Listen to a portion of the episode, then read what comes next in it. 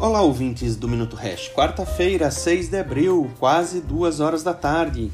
Hash 5 em 444 mil pontos e Bitcoin acima dos 43 mil dólares. Essa semana está acontecendo a conferência do Bitcoin em Miami, nos Estados Unidos.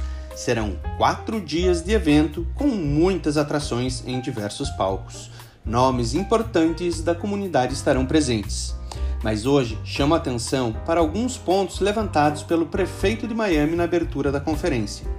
No final do ano passado, assim que reeleito, o prefeito de Miami afirmou que receberia seu salário em Bitcoin e travou uma pseudo-disputa política com Nova York para ser o polo das criptomoedas nos Estados Unidos.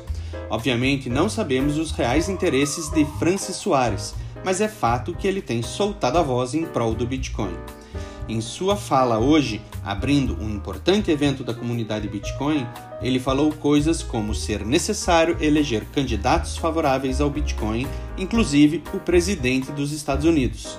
Destacou a importância do Bitcoin como proteção contra a inflação e a necessidade de garantir a liberdade de poder ir a uma loja de conveniência e pagar com seus satoshis. Enfim, Bitcoin em queda no momento, inflação em alta por um longo tempo boas decisões e até amanhã.